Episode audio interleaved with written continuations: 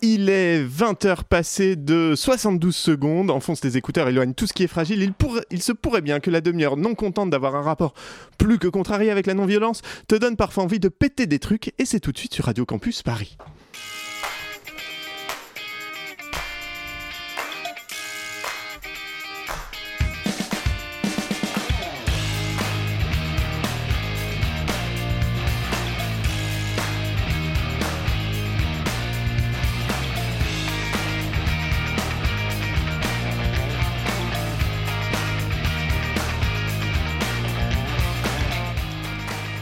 Bonsoir, bonsoir, bonsoir, bienvenue dans la demi-heure auditoriste, je suis Pitoum, ton hôte épuisé, épuisé par cette réforme des retraites qui n'en finit pas de nous crever avant l'heure, à se demander si tout ça n'est pas une habile manœuvre de la droite pour faire calancher toute la gauche avant l'âge légal, tant elle nous use physiquement et psychiquement, cette bataille. Hein.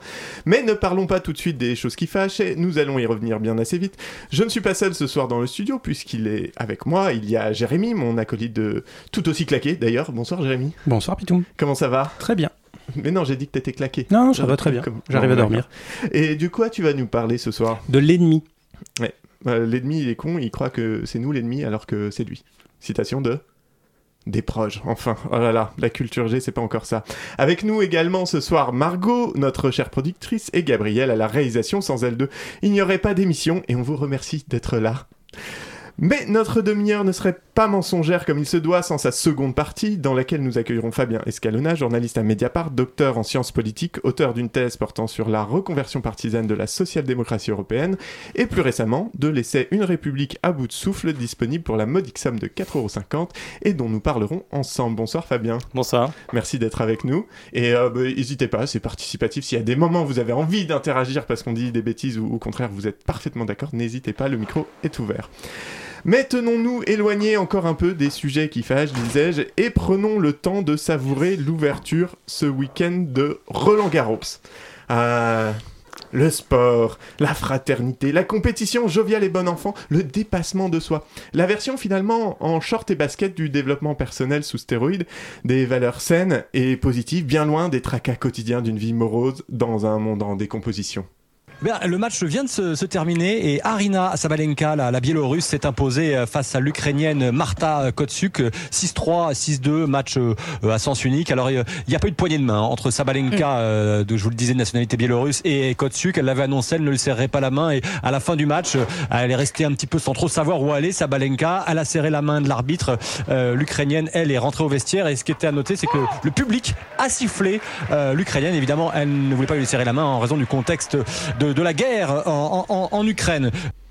Ah, j'adore. On, sent que le journaliste, il n'a pas du tout l'habitude du sujet. Hein. La raison, c'est le contexte de... la guerre. Donc voilà, la joueuse ukrainienne Marta Kotsiuk a refusé de serrer la main de la Biélorusse Arina Sabalenka et le public l'a euh, sifflé. Bah oui, hein, qu'attendre de plus de spectateuristes de Roland Garros qui aiment claquer des centaines d'euros pour aller mater des services sans se faire emmerder, que ce soit sur le cours central ou à la rotonde, hein. je vous le demande. Mais en même temps, il y a donc de bonnes raisons de l'avoir sifflé quand même. Qu'elle soit biélorusse, américaine, française, il faut qu'elle serre la main à son adversaire, peu importe sa, nationalité. Et donc vous cautionnez son geste ou pas? Non. On ne doit pas mélanger le sport et la politique. Euh, et moi, je ne cautionne pas son geste. Voilà. Mais est-ce que vous comprenez son geste? Je peux le comprendre, mais je ne le cautionne pas. Parce que je serais resté dans l'esprit sportif. C'est la camaraderie et la fraternité, donc euh, je serais resté dans l'esprit sportif, je pense. Bah, à ce moment-là, si elle refuse de lui serrer la main, pourquoi elle joue contre elle? Voilà. Soit elle va au bout de son idée et euh, du coup elle refuse le match. Et, euh, dans ce cas-là, ok, elle lui serre pas la main. Mais si elle accepte de jouer avec elle, bah, c'est qu'elle fait abstraction du truc. Et donc effectivement, de ne pas lui serrer la main, je comprends pas bien. C'est sûr qu'a priori, si elle joue pas le match, elle va pas lui serrer la main non plus. Oui, à Roland Garros, hein, je sais pas si c'est le soleil, mais en tout cas, c'est pas les couteaux les plus affûtés du, les plus affûtés pardon, du tiroir à cuillère. C'est facile de se moquer hein, des gens qu'on prend au dépourvu comme ça pour parler d'un sujet qu'ils ne connaissent vraisemblablement pas. Je me rends bien compte que ça fait un peu Guillaume Meurice du pauvre, qui va même pas chercher ses sons, qui est obligé de piquer les micro-trottoirs de LCI, qui oublie parfois, souvent, qu'ils sont censés faire du journalisme. Mais bon, je sais pas, venir traiter d'hypocrite une joueuse de tennis qui, quand elle rentre dans son pays, peut se prendre à tout moment un missile russe sur le coin de la tronche parce qu'elle a pas serré la main à une personne qui refuse de prendre publiquement position contre l'agresseur qui est en train de raser son pays. Est-ce que ce serait pas un peu du foutage de gueule, madame la grosse bourgeoise? Euh, Je m'énerve là, mais oui, parce que bon, faut reconnaître, elles sont un peu énervantes là, tous ces corneaux à débiter connerie sur connerie, à deux doigts de signer une tribune. J'accuse que Causeur publierait avec perte et fracas. Mais écoutons plutôt ce que la joueuse biélorusse a à dire sur ce sujet. About the war situation, I said it many, many times. Nobody in this world, Russian athletes or Belarusian athletes, support the war. Nobody. How can we support the war? Nobody. No, normal people will never support it. Why we have to go loud and say that things? That's like, this is like one plus one, it's two, you know? It's, it's, of course we don't support war.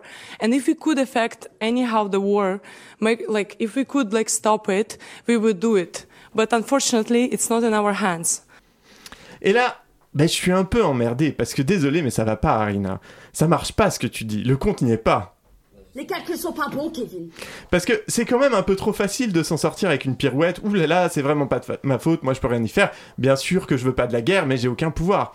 Bah je sais pas, le fait que peut-être des gens te tendent un putain de micro tous les quatre matins dans lequel tu pourrais rappeler qu'il y a un agresseur et un agressé dans cette guerre, ça serait un bon début. Je sais pas pour toi auditoriste, mais moi quand je finis ma journée de boulot, en fait, il y a pas TF1, CNN, euh, l'AFP qui viennent me demander ce que je pense des guerres aux quatre coins du globe. Mais heureusement.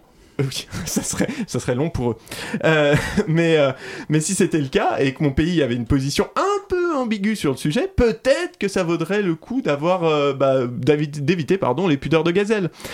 Puis, Excuse-moi Arina, dire que tu n'as aucune influence. C'est sans doute pour ça que des sponsors claquent des thunes pas possibles pour te permettre d'aller taper la balle aux quatre coins du globe en portant leur logo sur le cul avec des dizaines de caméras braquées sur toi. Ça doit être parce que tu n'as aucune espèce d'influence.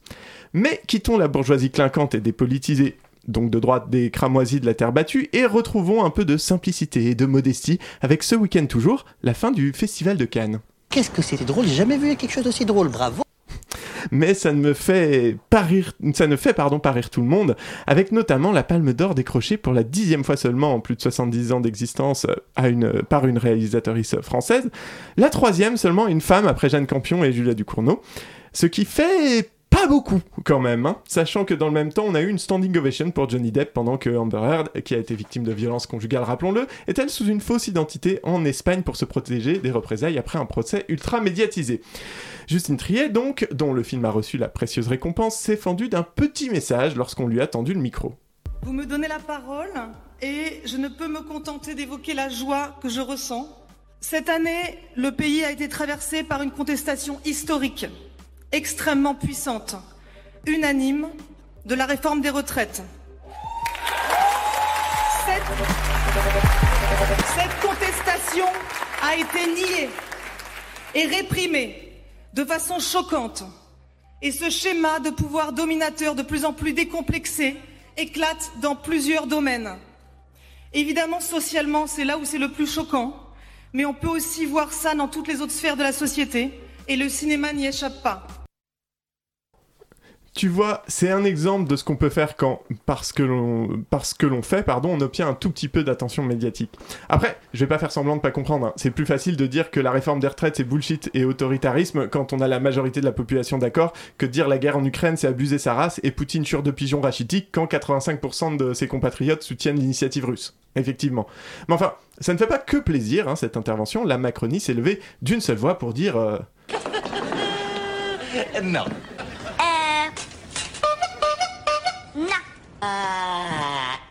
non, non, non. Non. Non. C'est ma famille d'abord. Je te vois circonspect, Jérémy. non, et elles sont pas contentes, les macronistes, et elles le font savoir, hein, ça tweet, ça retweet, ça devient expert et experte euh, en financement des films français qui devraient tout à l'État, et donc Justine Triet, elle ferait bien de fermer sa grande bouche nourrie par le gouvernement, parce que c'est bien connu que Macron a créé le CNC juste après avoir guéri la polio et libéré la Palestine. Alors attends, Johan Sfar, si tu nous écoutes, ne tweet pas tout de suite, je te jure, écoute bien, ce n'est pas une vanne antisémite. La ministre de la Culture, la moitié des députés Renaissance et affiliés se sont donc empressés de déverser leur somme, de se voir ainsi pris à partie lors d'un événement international par la chair de leur chair. Hein. Imagine si Justine Triet avait été arabe en plus, euh, ça aurait décimé les rangs de l'Assemblée. Mais bon, on va pas trop en demander. Par contre, c'est quand même rigolo de voir tout ce petit monde s'offusquer contre cette prise de position politique euh, lors d'un discours de remise des prix. Enfin, je veux dire, il y a pas si longtemps, euh, c'était en 2016, on a quand même eu Ken Loach qui a fait son petit laïus aussi et ça avait pas ému grand monde. Mais ce monde dans lequel nous vivons se trouve dans une situation dangereuse. Nous sommes au bord d'un projet d'austérité qui est conduit par des idées que nous appelons néolibérales, qui risquent de nous amener à la catastrophe. Ces pratiques néolibérales ont entraîné dans la misère des millions de personnes, de la Grèce au Portugal, avec une petite minorité qui s'enrichit de manière honteuse. Alors, je sais ce que tu vas me dire, auditoris, que j'ai des lubies, mais en vrai, c'est pas super bon signe quand même quand l'État veut mettre au pas la culture et les artistes. hein. Que ce soit à Cannes ou au Molière, où la ministre avait pris la parole pour répondre à un happening contre la politique gouvernementale. Euh, Pas de bol, à Cannes, personne l'avait averti en amont ni ne lui avait préparé de micro, du coup, elle en est réduite à s'énerver sur les réseaux et à manger ses morts.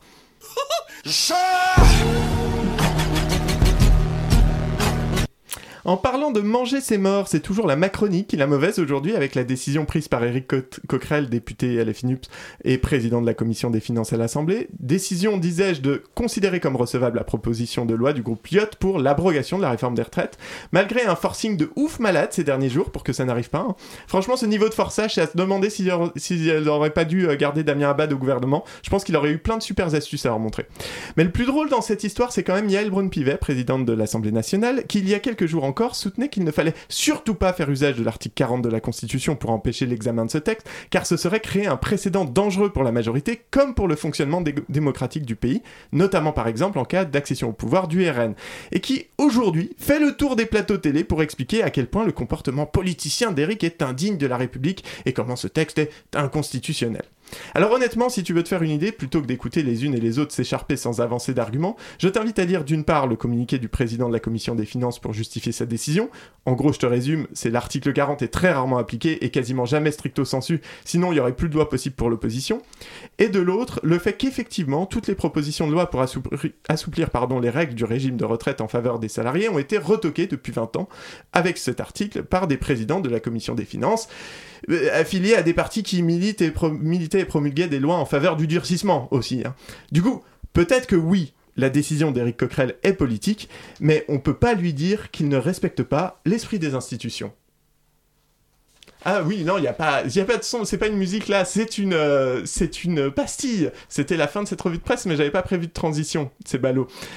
Je ne t'aiderai pas. Merci, c'est gentil, Jérémy. Donc, euh, restez avec nous tout de suite après, on retrouve ton sujet chiant, mais en attendant, il se passe quelque chose, c'est 25 ans de Radio Campus Paris, et nous avons une enquête à mener. Vous avez le cinquième épisode, et les réseaux seront retrouvables sur radiocampusparis.org slash enquête. On écoute tout de suite et on se retrouve après.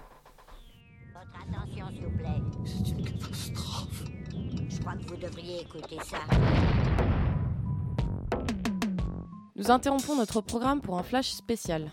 L'enquête continue sur le vol des archives de Radio Campus Paris. Nous avons établi un fort lien avec Freud et une étrange maladie qui frappait les animateurs et animatrices. Cependant, Sandrine Brochure nous poussait à ouvrir notre enquête sur la piste d'un prospectus. Je vous interromps, nous venons de recevoir un nouvel extrait. Encore?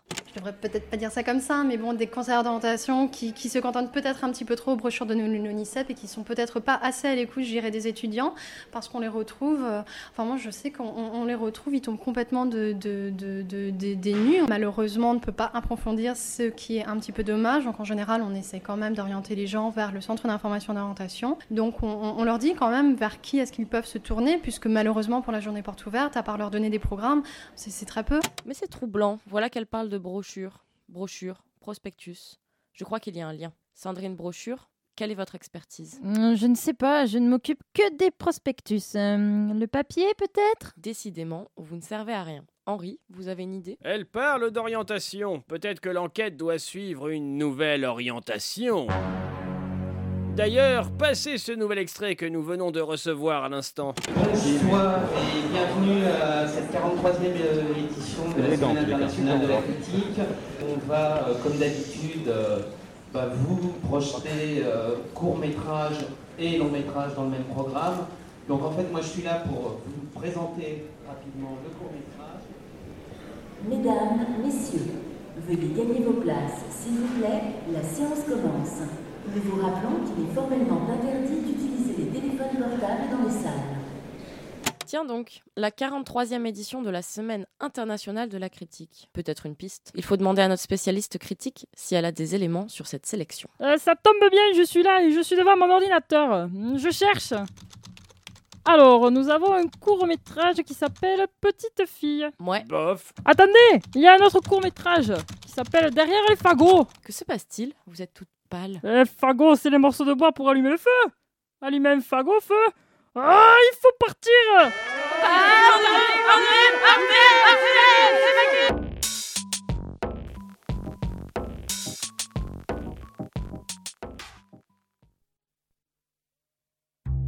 De 20h à 21h sur Radio Campus Paris, c'est la demi-heure. c'est plutôt des cons.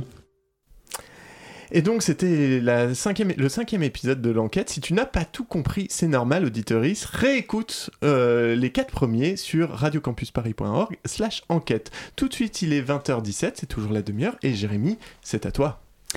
L'ennemi. Pourquoi l'ennemi, me diras-tu, cher toi qui nous écoutes? Déjà parce que je trouvais marrant de commencer l'émission en Klingon. Did that guy just say revenge is a dish best served cold in Klingon? I believe so. Tu auras peut-être reconnu la première interaction entre Sheldon Cooper et son arch enemy Will Witten. J'ai toujours aimé la notion d'arch enemy. D'abord parce que je me pose cette question qui me semble assez légitime. Qui a des arch enemies dans la vraie vie? Pito Mouille sans Oui, doute, non mais ça même pas. Euh, Fabien? Margot? Non? Non. Même mon fils de 3 ans, dont les émotions sont quand même vachement plus neuves et plus fortes, se limite à dire Gabriel, t'es plus mon copain, pas Malo, you're now my arch enemy. Mais bon, pour être franc, si ce soir je voulais parler d'ennemis, c'est plutôt dans son rapport aux politiques plus que sur, ces- sur des scènes sociales. En fait, quand j'ai réfléchi à ce sujet, je pensais plutôt à ça. Dans cette bataille qui s'engage, je vais vous dire qui est mon adversaire, mon véritable adversaire. Il n'a pas de nom, pas de visage, pas de parti. Il ne présentera jamais sa candidature. Il ne sera donc pas élu. Et pourtant, il gouverne. Cet adversaire, c'est le monde de la finance. Les stocks options, sauf pour les entreprises naissantes, seront supprimés et les bonus encadrés. Amusant. Amusant pour plusieurs raisons. Amusant d'abord pour ce que François dit. Mon adversaire n'a pas de nom, pourtant il gouverne. Donc moi, président, j'interdis les stock options. Si quelqu'un a envie de rigoler, c'est le moment ou jamais. Même jaune, hein. le, le rire, c'est ce qui reste quand toutes les désillusions ont disparu. Nous dit, j'en sais rien, d'ailleurs je viens d'inventer la, citation, ça aurait pu être BHL. Amusant ensuite parce que euh, ça a marché. Je veux dire, euh, aucun militant socialiste un peu attentif et vraiment socialiste pouvait penser déjà à l'époque qu'Hollande était de gauche. Fallait donc donner des gages. Dont acte, et ça a marché. Ah, c'est dingue. Amusant enfin parce qu'avec le temps, je m'étais persuadé qu'il ne disait pas mon adversaire c'est la finance, mais mon ennemi c'est la finance. Et en fait, en y réfléchissant 4 secondes, c'est logique. Déjà qu'ils disent dans un discours public mon adversaire c'est la finance, ça a dû lui faire mal au cul. Je suis persuadé qu'il a eu des sueurs froides et qu'à peine sorti de scène, il s'est mis en PLS avant de demander à Ségolène Tu crois que je suis allé trop loin? Je suis allé trop loin, non? Et Ségolène de répondre évidemment Mais non, mon François, c'est la bravitude Et c'est comme ça qu'on lance des citations apocryphes. Adversaire donc, et pas ennemi. Pourquoi avais-je donc ce souvenir? Pensais-je encore qu'Hollande pouvait croire ce qu'il disait et dire ce qu'il croyait? En fait, la notion d'ennemi dans nos démocraties contemporaines n'est pas si souvent utilisée que ça quand on y réfléchit. Bon, si, il y a lui quand même. Et que disait Carl Schmitt? Il disait la déf- Merci. La définition du politique, c'est désigner l'ennemi. On est loin de la gestion euh, au jour le jour. La politique, c'est désigner l'ennemi. Ça a l'air intelligent, mais on reviendra sur ce que dit Carl Schmitt en réalité. Non, parce que forcément, quand c'est Zemmour qui cite un auteur dont on rappelle souvent qu'il a été l'inspirateur juridique des nazis, forcément, ça rend l'interprétation assez étroite. Puis, on la connaît, hein, cette brave vieille momie d'Éric. On connaît ses topos, sa rhétorique. Quand il dit « on doit connaître nos ennemis », c'est qu'on doit identifier la racaille, musulmane, hein, forcément, dans la bouche d'Éric. Allogène à la France du général et d'Anatole France. J'invente rien, là encore, hein, j'ai juste reformulé ça. Vous savez, euh, euh, la France, qu'est-ce que c'est? C'est un pays depuis 1000 ans, depuis 1500 ans, euh, qui a été fait par sa tradition gréco-romaine, par la religion chrétienne, et c'est ça la France. Euh, je n'ai pas été le premier à le dire, hein, le général de Gaulle le disait, et bien d'autres aussi. À partir du moment où le pays euh, ne sera plus de tradition gréco-romaine et ne sera plus euh, avec une minorité chrétienne et une majorité musulmane, ce ne sera plus la France, ce sera un Vous autre regardez pays. beaucoup dans le... On Voilà. est obligé de mettre du Zemmour. Ah, j'aime bien, j'aime Ouais, bien. non. Puis après, notre momie nationale, tu remarqueras, est prudente. hein. Elle connaît les frontières entre liberté d'expression et provocation à la discrimination, à la haine ou à la violence. Mais en creux, c'est quand même bien ça. L'ennemi, c'est celui qui n'est pas d'ici. C'est celui qui n'est pas de tradition gréco-romano-catholique. Bon, quand même. Bon, là où il y a une forme de tolérance, enfin, plutôt de moindre dissibilité de l'accusation de la part de l'extrême droite, c'est du côté des juifs. Ouais, bah c'est quand même un peu difficile d'oublier la participation de la droite à l'antisémitisme de la fin du 19e siècle jusqu'aux années 40. Et même pour Zemmour, difficile d'oublier Vichy. À Paris, au Palais Berlitz, vient de s'ouvrir l'exposition Le Juif et la France. Au pied de la gigantesque statue La France nouvelle, se dégageant de l'emprise juive, le capitaine Sézille prononce le discours d'inauguration. Pendant les trois premiers jours, 13 000 personnes ont visité cette remarquable exposition où se trouvent rassemblés les documents, les photographies démontrant le péril juif dans tous les domaines de l'activité nationale. Ces graphiques, ces tableaux, ces statistiques donnent véritablement le vertige. Ils prouvent combien la France, victime de sa générosité et de sa traditionnelle hospitalité, surtout depuis 1936, s'était enjuivée. On a une constance, c'est fou. Voilà, ça me semble bien de rappeler les conneries qu'on a pu dire. Donc, l'ennemi, c'est celui qui n'est pas de tradition gréco-romano-catholique, mais les juifs, on évite de les mettre dans le même sac. Étrangement, les protestants aussi. Bon, euh, la Saint-Barthélemy, ça date un peu, mais pareil, on évite de dire que les protestants sont l'ennemi maintenant en France. Bien qu'ils croient au même Dieu, le barbu sur sa croix, catholiques et protestants se chamaillent depuis 1517 pour savoir qui lit la Bible le mieux. Si au début ça reste une bataille de l'esprit et du verbe, le conflit tourne rapidement en guerre mortelle entre les deux camps.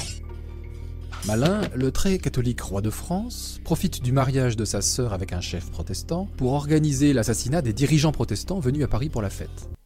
Voilà, Game of Thrones n'a rien inventé. On oscille donc entre 10 000 et 30 000 morts selon les sources, mais du coup on voit bien pourquoi désigner l'ennemi en démocratie, ça peut être euh, compliqué, euh, voire carrément dangereux. Enfin, si t'es désigné comme l'ennemi, hein, sinon, euh, sinon ça va. De manière plus générale, si la démocratie a du mal avec les ennemis, c'est moins le cas de l'État. L'État a notamment des ennemis d'État, voire parfois des ennemis de l'intérieur. La propagande antisémite de l'État français a longtemps assimilé la- figure du juif à celle de l'ennemi qui ronge le sein qui la nourrit. Aujourd'hui, le discours martial contre le terrorisme assimile le terroriste à la figure archétypale de l'ennemi, finalement bien plus qu'à celle du coupable, et c'est un peu problématique d'ailleurs dans un État de droit. Y a-t-il plus ennemi qu'un terroriste? Et puisque l'ennemi est à abattre, a-t-on vraiment besoin du droit? Les dernières pages du bouquin de, Carrère, V13, sur le, sur le suivi du procès des attentats de Paris sont très éclairantes sur ce point. Il fallait punir la figure de l'ennemi.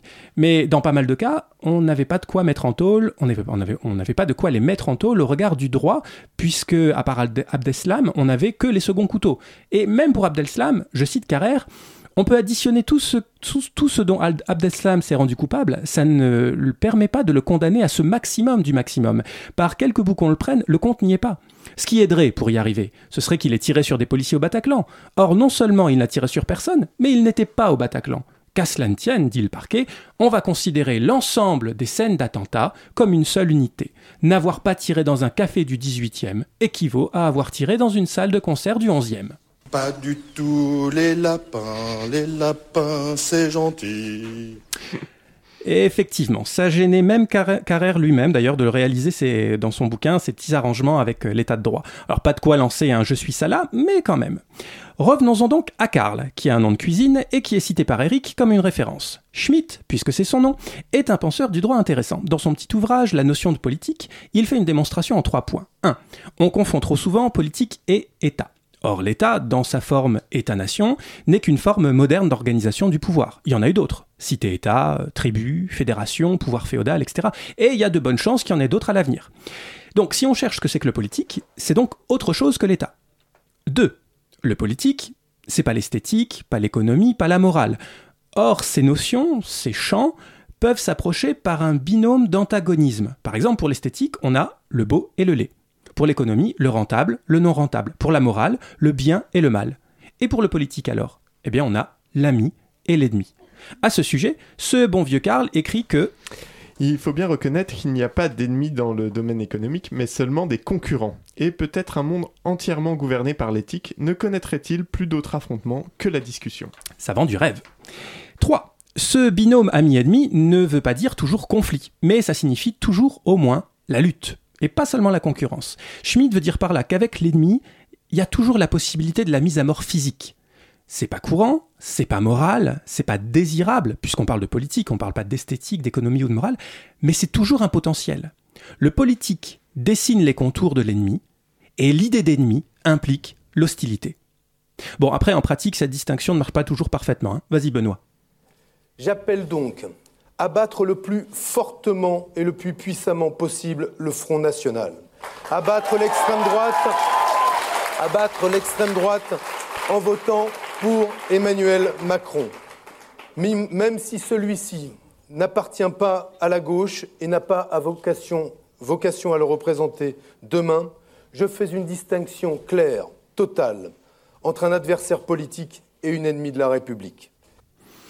Voilà, donc d'après Benoît, Manu est un adversaire politique, quand Marine est une ennemie de la République.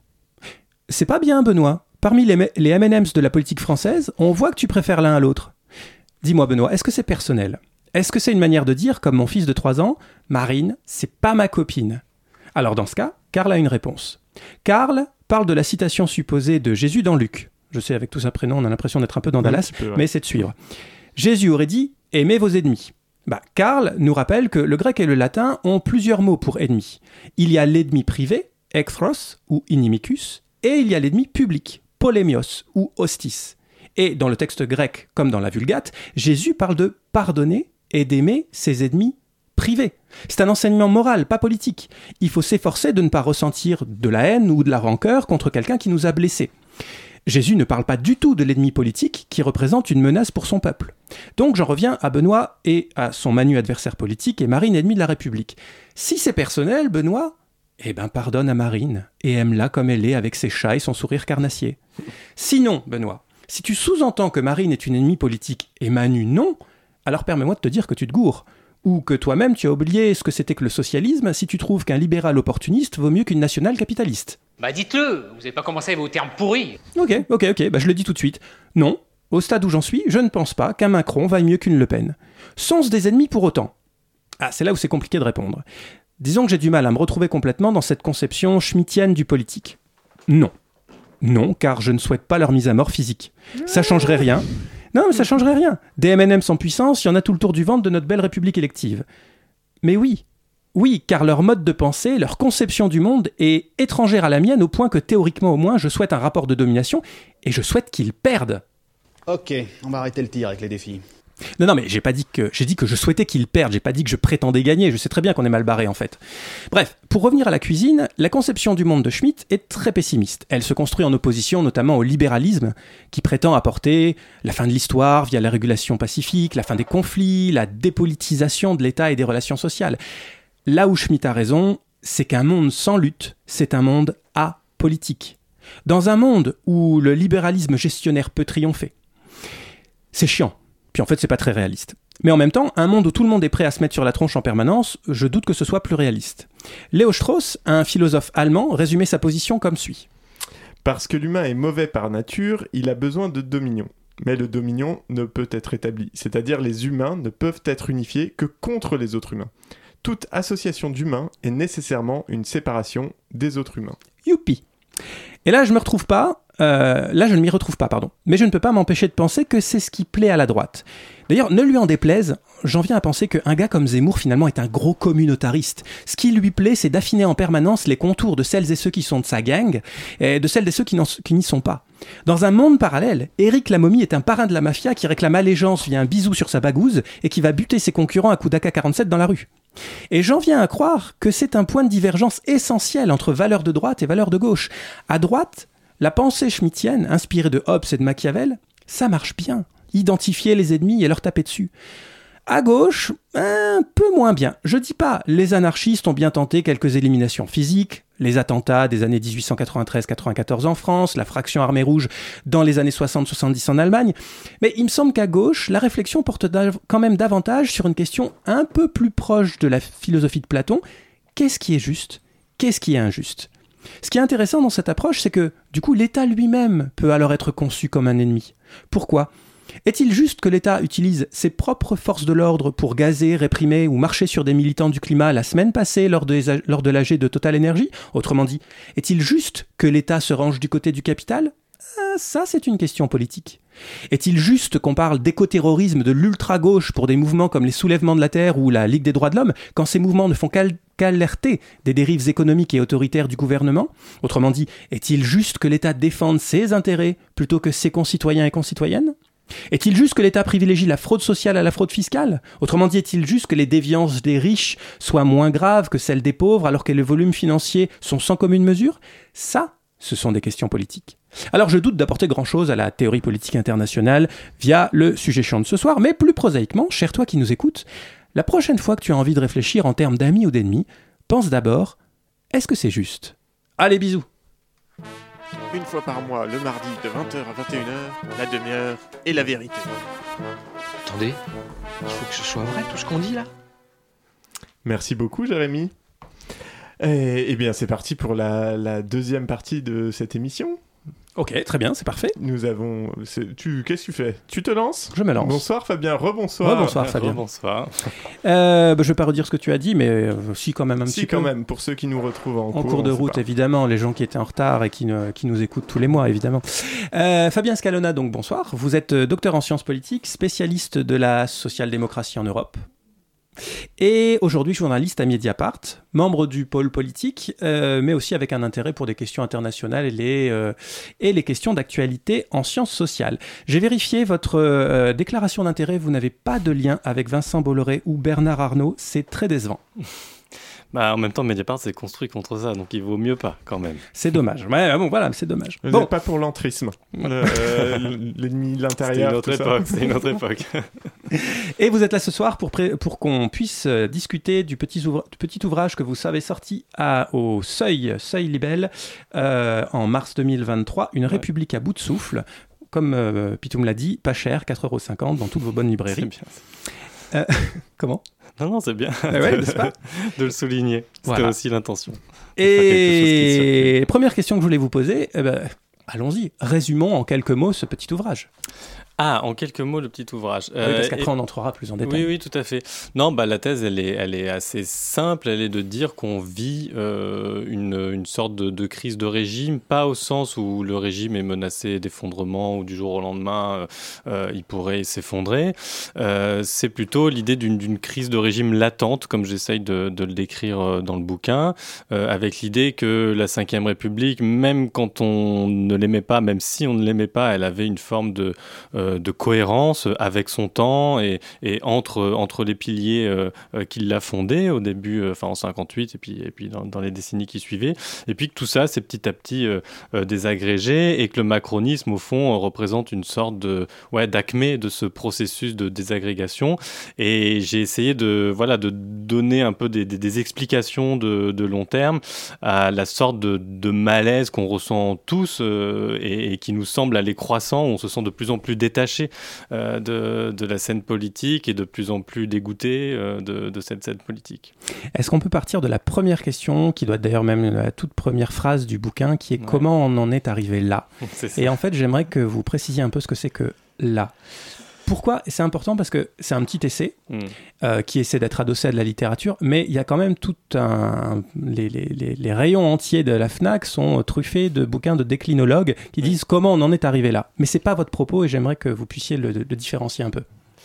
Ah, alors je ne sais pas si j'ai euh, si j'ai bien compris la question sur la différenciation, mais en tout cas, oui, là, en fait, j'ai essayé de mettre des mots aussi. Euh, j'ai essayé que ce soit un tout petit peu personnel, parce que moi, j'ai, euh, si je peux me permettre cette digression, j'ai couvert l'élection présidentielle avec mes collègues, donc, et, j'ai ressenti, ouais, une forme d'accablement, vis-à-vis de, l'État, de cette démocratie. Et je dis dans le livre que c'est peut-être un reste aussi de, naïveté ou, d'espoir que le débat public soit toujours un peu plus plus élevé.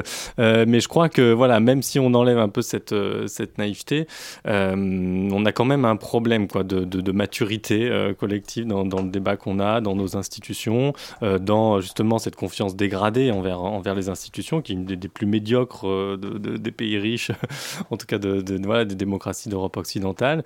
et ce que je décris, c'est une présidentielle qui voilà qui n'a pas intéressé euh, euh, grand monde, avec un débat complètement amorphe, alors qu'on vit des temps euh, exceptionnels, euh, que ce soit lié au dérèglement climatique, que ce soit voilà, la guerre en Ukraine, vous l'évoquiez tout à l'heure, et il y a toute une série de crises comme ça, sans parler de la pandémie, évidemment, qu'on a vécu, et c'est comme si voilà, on avait une sorte de débat tout pourri, quoi, alors qu'on vivait ce gros temps historique, et donc voilà, c'est ça qui m'a accablé, plus cette situation particulière, j'en termine là, qui est qu'on on sent euh, un pouvoir politique qui essaye de reproduire au forceps en fait l'efficacité de cette 5 République, c'est-à-dire qui arrive au pouvoir, qui a une, euh, non pas une majorité absolue comme c'était très souvent le cas, euh, mais une majorité relative, alors que normalement bah, il, a, il a le mode de scrutin qui doit l'aider à avoir cette majorité absolue et qui veut quand même gouverner comme avant.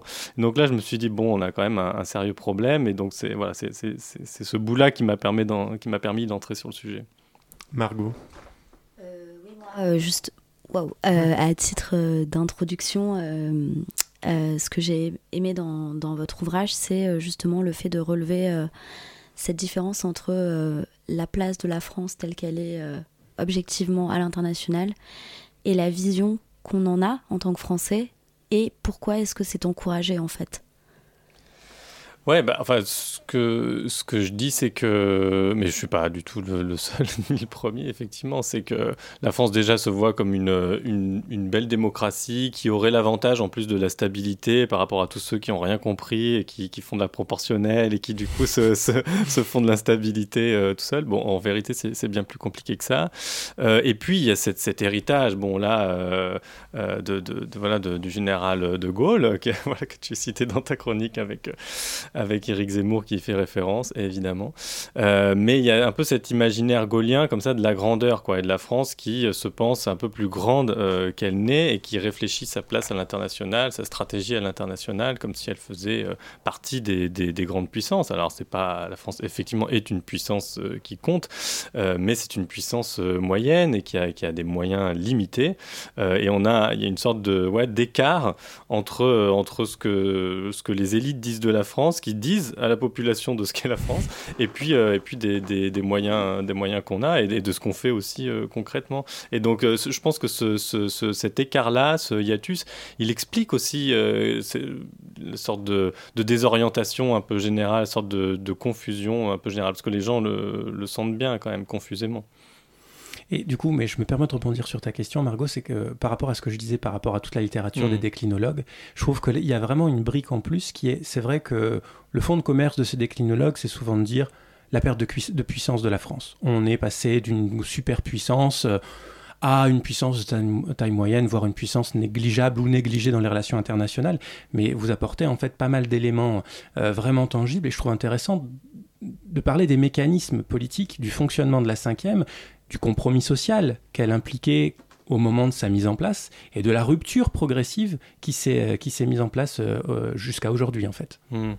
Ouais, bah, en fait, euh, ce que, ce que j'explique, c'est, euh, que en, en 58, au moment où la Ve République se, se, met en place, déjà, elle répond à une situation de crise objective. Donc, euh, je ne refais pas tout, toute l'histoire, mais voilà, c'est, la Quatrième République et son personnel politique qui n'arrivent plus à faire, euh, à, composer avec la, guerre, la guerre de, libération nationale de, de l'Algérie, euh, qui, qui est empêtrée dans cette crise et qui est menacée d'un putsch. Et voilà, évidemment, le, De Gaulle s'offre comme, euh, comme le sauveur de cette situation et ses partisans profitent de la situation. Euh, bon, certains décrivent ça comme un coup d'État, c'est vrai que ça, ça y ressemble euh, un peu, mais bon, les choses rentrent, rentrent dans les règles. Et, ce que j'explique, c'est que justement, même, si on est très critique, et beaucoup l'étaient à l'époque, hein, ils craignaient le pouvoir, ils critiquaient le pouvoir personnel, ils critiquaient justement cette pression comme ça militaire qu'il y avait eu pour arriver à ce régime.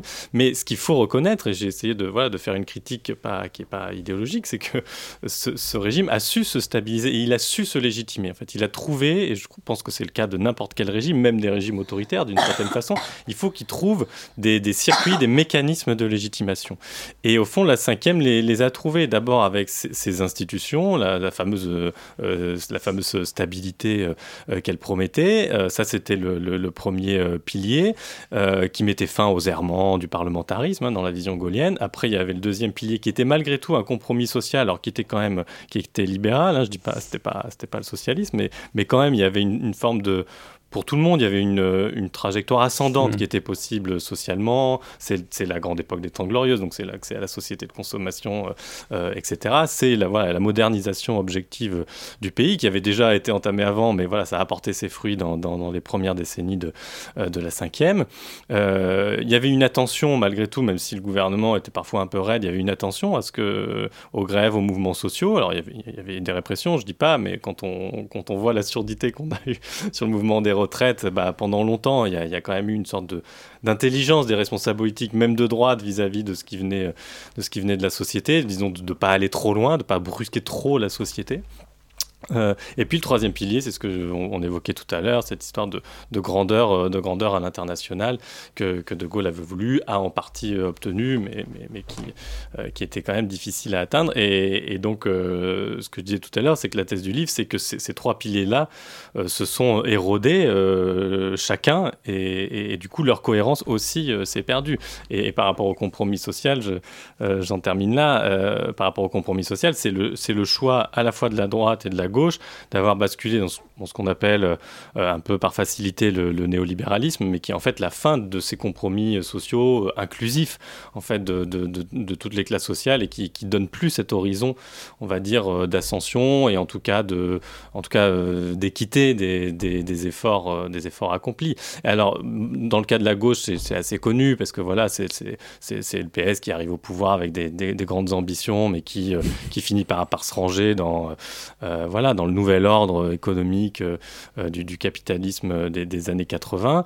Euh, mais là où c'est intéressant, c'est aussi ce qui s'est passé du côté des forces gaullistes, parce qu'au départ, le gaullisme, bien sûr, qui très très vite, il se range, il se range à droite, mais malgré tout, même de, Gaulle garde à la fin un peu des, petites ambitions, voilà, autour de la participation, par exemple, une sorte de, voilà, quand même quelque chose qui reste de l'ordre du compromis, du partage. Alors l'ordre social reste tel qu'il est, Hein, il n'y a pas du tout de volonté de, le subvertir, mais il y a quand même un peu cette, ambition qui, qui, qui, est un, nationalisme, mais, mais pas au, sens euh, vraiment excluant du terme, quoi, un, côté, un côté un peu rassembleur, quoi, qui est peut-être un peu illusoire, mais en tout cas, il y avait ça quand même qui, portait, euh, qui portait le gaullisme et qui a été totalement abandonné. Et donc le, principal parti gaulliste est devenu euh, un parti de droite très classique, des, possédants, comme on dit, en tout cas un, parti qui, qui, qui, défend les privilèges de, de la propriété, qui s'est normalisé euh, quelque part. Et donc, et donc euh, voilà, tout, et après ça a mis vraiment beaucoup de temps ensuite à ce que les gens se, se détachent de ces deux grandes forces politiques,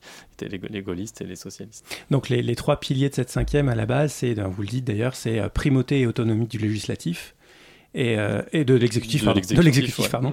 Et d'ailleurs, à ce propos, le, mois dernier, on a eu euh, Thibaut Mullier, un donc ah, constitutionnaliste, qui a notamment parlé des mécanismes justement de euh, centralisation du pouvoir qui, hmm. sont, qui ne sont pas forcément là à l'origine de la cinquième, mais qui se mettent en place progressivement et qui se cristallisent hmm. sous les quinquennats Macron. J'aimerais bien qu'on revienne un peu sur les deux autres, donc deux autres piliers, la prospérité visible et relativement partagée que vous dites au début de la cinquième qu'est-ce qu'il en est aujourd'hui Et puis, euh, sur lequel vous insistez moins dans le livre, c'est la grandeur maintenue d'une nation devenue post-impériale. Hmm. Bah, le, oui, sur, sur, la prospérité, bah, c'est ce que j'évoquais sur, sur la modernisation. C'est une époque, bon, j'évoquais la société de consommation, c'est des grands projets industriels aussi que, que, que la France mène, parfois, parfois euh, en partenariat. Euh, donc, euh, donc ça, c'est effectivement, c'est visible aux yeux des gens. C'est un monde quand même où ça, ça, ça s'est fini dans les années 80, mais il y avait une sorte d'indexation aussi des, des, salaires. Donc il y avait, il y avait plein de choses quand même qui, qui faisaient partie de ce qu'on appelait un, voilà, un capitalisme un peu fordiste, un peu inclusif, quoi. Donc, euh, donc il y avait ça qui, euh, qui existait. J'oublie peut-être quelques, quelques dimensions. Et puis après, la nation post-impériale, oui, c'est quand même que De Gaulle a quand même mis fin justement à ce fameux, à ce fameux conflit algérien. Il a mis le temps pour le faire. Euh, et ça s'est fait dans la douleur. mais il y est parvenu. Et, et quelque, part, quelque part, en fait, il, projette aussi la France dans la modernité. D'ailleurs, je, cite une phrase qui est très forte de, lui. Je ne la connais pas par cœur, mais en gros, il dit J'empêche je, je, la France De, rester bloquée dans une sorte d'archaïsme, euh, de, la garder lestée comme ça par un, empire qui, n'est plus d'âge, euh, et de la projeter, en fait, ce qu'il appelle l'ère des continents organisés. Mais l'idée, c'est de la projeter dans la modernité, et la, vraie modernité, pour lui, la vraie puissance, en fait, pour se faire respecter à l'échelle internationale, c'est plus d'avoir des, des, grands empires, des domaines à n'en plus finir, c'est d'avoir l'arme atomique. Et, beaucoup d'historiens disent qu'à partir du moment où il est à peu près sûr que ça y est, l'arme atomique est, à portée de main, euh, bah, effectivement, voilà, il faut, vraiment vite, euh, vite en finir euh, avec l'Empire. Sauf que c'est là où on a déjà quand même un premier verre dans le fruit. Qu'est-ce qu'il fait Comme à l'époque où d'ailleurs on avait dit oui, tous les Français ont été résistants, bah là c'est une histoire qu'on met vite sous le tapis. Donc on se projette vers autre chose, on oublie. Euh, et puis, ben, on néglige que, bah, oui, il y a quand même en fait des héritiers de cet empire qui sont sur le territoire national. Il y en a qui vont venir avec l'immigration de travail, qui en fait vont rester. Euh, et, tout ce passé-là, qui n'a, et, puis aussi l'absence de travail mémoriel sur ce qu'a été la, colonisation, sur la responsabilité du pays, n'est pas vraiment fait. Mmh. Euh, et celui sur, sur, sur la Deuxième Guerre mondiale commence hein, dans les années 70, mais sur, sur le colonialisme, c'est quand même plus tardif et c'est sans doute pas fini d'ailleurs.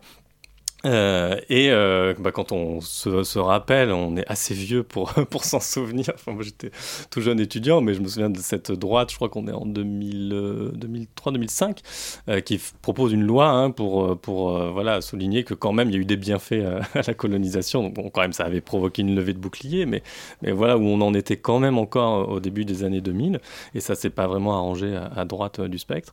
donc voilà, tout, tout ce, tout ce malaise-là qui, qui a quand quand même quelque chose à voir avec, euh, avec les succès d'une extrême droite qui est parmi les plus hautes en Europe, il faut, quand même euh, le rappeler, hein, 41% au, deuxième tour de la présidentielle. Euh, tout, tout, tout, ça, effectivement, trouve son origine dans, dans ces premières décennies.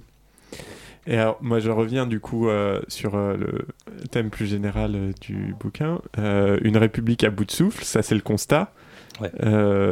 qu'est-ce, quel est l'avenir qui est possible dans cette république à bout de souffle? Est-ce qu'on a des issues? C'est l'aspect positif du livre, hein, c'est qu'il propose. Il y a des. Voilà, il y a des, il y a des, il y a des portes de sortie. C'est pas que sur un. Est-ce qu'il y a des euh, portes de sortie? Est-ce qu'elles sont plausibles et accessibles euh, aujourd'hui? Ou, comme beaucoup euh, de commentateurs aujourd'hui peuvent le laisser entendre, on va vers une. vers une porte de sortie qui n'est pas une porte de sortie, qui n'est pas une porte, et qui est probablement un mur. c'est, oui, oui, bah j'ai bon, je, suis très prudent parce que bah, déjà c'était un, c'était un petit essai, donc j'ai pas eu beaucoup de place, mais, mais quand même, je, je sentais bien qu'il fallait pas, euh, qu'il fallait pas en rester. à, pas que plomber les gens. À la déploration, voilà, c'est pas, c'est pas mon tempérament. Puis à Mediapart, on a aussi cette, idée de, de, faire vivre des, des, des alternatives. Alors euh, bon, pour être honnête, je, je vois bien qu'elles sont pas, qu'elles sont pas à portée de main, euh, que, que voilà, il y a une difficulté quand même des, des forces politiques qui peuvent les porter, et que je nomme très peu d'ailleurs. Je, je, les appelle à à se, saisir de l'idée de, d'une refonte, euh, d'une refonte démocratique. Euh, mais ouais, en gros, il y a, y a, deux scénarios. Et ça, c'est un, professeur bon, qui, est, qui, est, devenu un ami que j'apprécie beaucoup, Christophe Bouillot, qui, qui a fait un, billet de blog sur le, sur le bouquin et qui, mentionne un peu plus explicitement que je le fais le, scénario noir, qui est de dire finalement il y a, y a, une porte de sortie, parce que ce que je décris, c'est un, essoufflement qui n'en finit pas. En fait. et donc c'est à la fois très épuisant, mais sans, sans vraie résolution. et en même temps, ça prépare le pire, c'est-à-dire que les dangers grossissent en même temps. C'est ça qui fait la tension, je crois, de la situation et, du bouquin. Et le danger, c'est effectivement une sorte de, je ne sais pas si c'est une, porte de sortie, mais en tout cas d'alternative radicalisée de cette République à bout de souffle, une République sur une base euh, nativiste, identitaire, de, droite radicale, alors peut-être pas zémoriste, en tout cas le péniste. Euh, et donc ça, évidemment, euh, là pour le coup, enfin en tout cas moi et beaucoup d'autres, on, rejette ça de voilà avec avec toutes, toutes les forces morales qui, qui, nous restent. et puis ce que j'essaye de décrire, effectivement, c'est une alternative, avec le sentiment que finalement, c'est, je ne sais pas si c'est le plus probable, peut-être pas, euh, mais en tout cas, c'est possible. Je crois que c'est à portée de main. C'est-à-dire, on évoquait comme tout à l'heure l'aspect euh, euh, déclinant. Il y a des partis qui ont décliné en tant que puissance, qui étaient des plus grandes puissances qu'avant, et qui ont mieux géré leur déclin, et qui, qui sont des, sociétés qui bon, qui, qui vivent pas l'Éden sur Terre, mais qui peuvent un peu plus, qui sont un peu plus matures, me semble-t-il, hein, sur, le, sur le plan collectif. et donc, moi, je pense qu'il y a des efforts à faire sur un peu sur les trois piliers euh, que, que j'indiquais, mais, mais des efforts qui nous entraînent vite loin. C'est là où il y a la, tension des, des, des, des, propositions finales. C'est-à-dire que bon, l'aspect institutionnel, je pense que euh, il y a des choses qui sont possibles. Euh, sans, que ce soit complètement révolutionnaire. Bon, moi je défends la proportionnelle, par exemple, ça c'est fait par la plupart des pays, des démocraties européennes, donc ça c'est pas, c'est pas révolutionnaire, mais je pense que ça, ça peut être une bonne chose euh, dans le pays. Je pense qu'il y a des choses plus, euh, un peu plus subversives, comme la pratique du tirage au sort, par exemple, dans, voilà, pour, pour composer un Sénat, ou en tout cas l'équivalent, l'équivalent d'un Sénat. Je pense que ça apporterait aussi une, une respiration. mais ce que, ce que j'affirme aussi, c'est que tout ça doit devrait en tout cas voir le jour adossé pour le coup, à des compromis sociaux qui redeviennent euh, inclusifs, avec en plus maintenant l'impératif climatique par rapport, euh, par rapport aux Trente Glorieuses. Et, c'est là, là où, où, ça devient, euh, où ça devient plus touchy, comme on dit. Moi, j'ai des gens qui m'ont fait des, des, retours sympas en disant ouais, je suis tout à fait d'accord avec le, diagnostic, et puis c'est vrai, ouais, démocratiquement, ça va pas du tout, il faudrait changer plein de choses. Bon, par contre, j'ai un peu plus de mal avec le côté éco-socialiste, là, je le sens pas trop, parce que oui, en fait, le, une, une des pistes que que, j'évoque, c'est l'idée de, euh, qui est portée par, par, plein de gens différents, mais l'idée de, certains appellent ça le Green New Deal, si on est un peu plus ambitieux, on parle de voilà, d'une planification, euh, d'une planification écologique. Je pense qu'il peut redonner un horizon de sens en fait euh, au pays, un défi positif pour le coup, pour le coup inclusif et qui réponde surtout aux vrais problèmes, aux vrais problèmes du moment. Euh, et, qui, et, en fait, cette planification pour la faire, euh, ce Green New Deal pour le faire, en fait, justement, il ne faut pas qu'on ait le, le, vieux système institutionnel. Euh, on, a besoin d'un autre système, c'est-à-dire qui repose pas sur une seule personne et sa psychologie particulière, parce que là, on est dans, ce, à ce stade-là absolument, absolument désolant. Et si je peux me... Pardon, je fais un J'aime bien, non, c'est juste à ce propos, j'aime bien cette petite phrase qui est dans le cas. Il y a quelque chose de régressif pour les citoyens à remettre leur destin collectif entre les mains d'un individu dont les talents ou la stature auront été jugées supérieures, à l'issue d'une compétition risquant sans cesse de, se transformer en scrutin de gladiateurs, démagogie et dépolitisation incluse. Ouais, le scrutin de gladiateurs, c'est une vieille formule que je n'ai pas accréditée. Je crois que c'est Aristide Briand qui l'utilisait dans la Troisième République. C'était les gens qui se battaient contre le, mode de scrutin uninominal qui, euh, euh, qui est le nôtre. Mais justement, ça me permet de rebondir. Justement, je suis un peu obsédé là, par, par ces histoires de, dérèglement euh, climatique parce que en fait, en réfléchissant, je me dit, mais après tout, c'est vrai que les gens pourraient se dire, bah, après tout, c'est tellement énorme comme crise, on pourrait se dire, bah, après tout, voilà, la cinquième, c'est adapté, puisqu'on a, euh, on a un régime qui a été fait pour des temps de crise, qui a été fait pour décider vite et fort, euh, avec un personnage résolu, qui n'a pas trop d'obstacles euh, devant lui. Et en fait, le paradoxe, c'est qu'on a ce système-là, mais on a l'inaction en face sur le terrain peut-être le plus crucial du moment. Et donc, c'est qu'il y a quelque chose qui foire, euh, qui foire dans le raisonnement, et donc il faut prendre la, chose par un, par un, autre bout. Et donc, en fait, c'est ni une personne seule, euh, ni même un cénacle de personnes, ni même les marchés, les CAE qui, qui pourront euh, accomplir en fait ce qu'on a besoin d'accomplir pour, atténuer et, s'adapter surtout à, ce changement climatique qui, qui, euh, qui, est déjà réel. Euh, et donc, on a besoin, on besoin d'autre chose. En fait, de, je dis pas forcément, je suis pas du tout, euh, enfin, dans le bouquin, je suis modéré. Hein, je dis pas que ça va être l'AG permanente et tout, mais qu'en tout cas, il y a franchement de la marge pour, pour faire quelque chose de, ouais, de, de plus inclusif des différents, des différents intérêts, puisque actuellement, c'est bien le problème. On en revient toujours à, ce tournant des années 80. en fait, on a des intérêts sociaux minoritaires qui sont défendus de manière privilégiée depuis 40, 50 ans et, on n'en sort pas. Et donc l'enjeu, c'est comment, euh, comment on sort de là. Margot. Euh, et à ce stade où il n'y a plus aucun dialogue entre euh, les représentants de. Enfin, les détenteurs du pouvoir dans le cadre de ce régime et la population, est-ce que c'est possible d'aller vers quelque chose de plus inclusif sans passer par une crise? Ne serait-ce qu'envisageable? Bah, Jérémy l'évoquait dans sa, dans sa Mm. chronique. Moi je, peux, moi, je suis assez convaincu que oui, en fait, le conflit, non seulement il est, il est normal, mais, mais, mais il faut il faut l'assumer. Donc là, il y a un, un conflit qui n'est pas juste seulement de ah, bah, quel meilleur design institutionnel on a pour le pays, mais qui est aussi derrière, ce que j'évoquais tout à l'heure, un, un conflit social et un conflit euh, d'intérêt euh, euh, matériel qu'on a dans, euh, voilà, face, fa- face au monde, au monde actuel.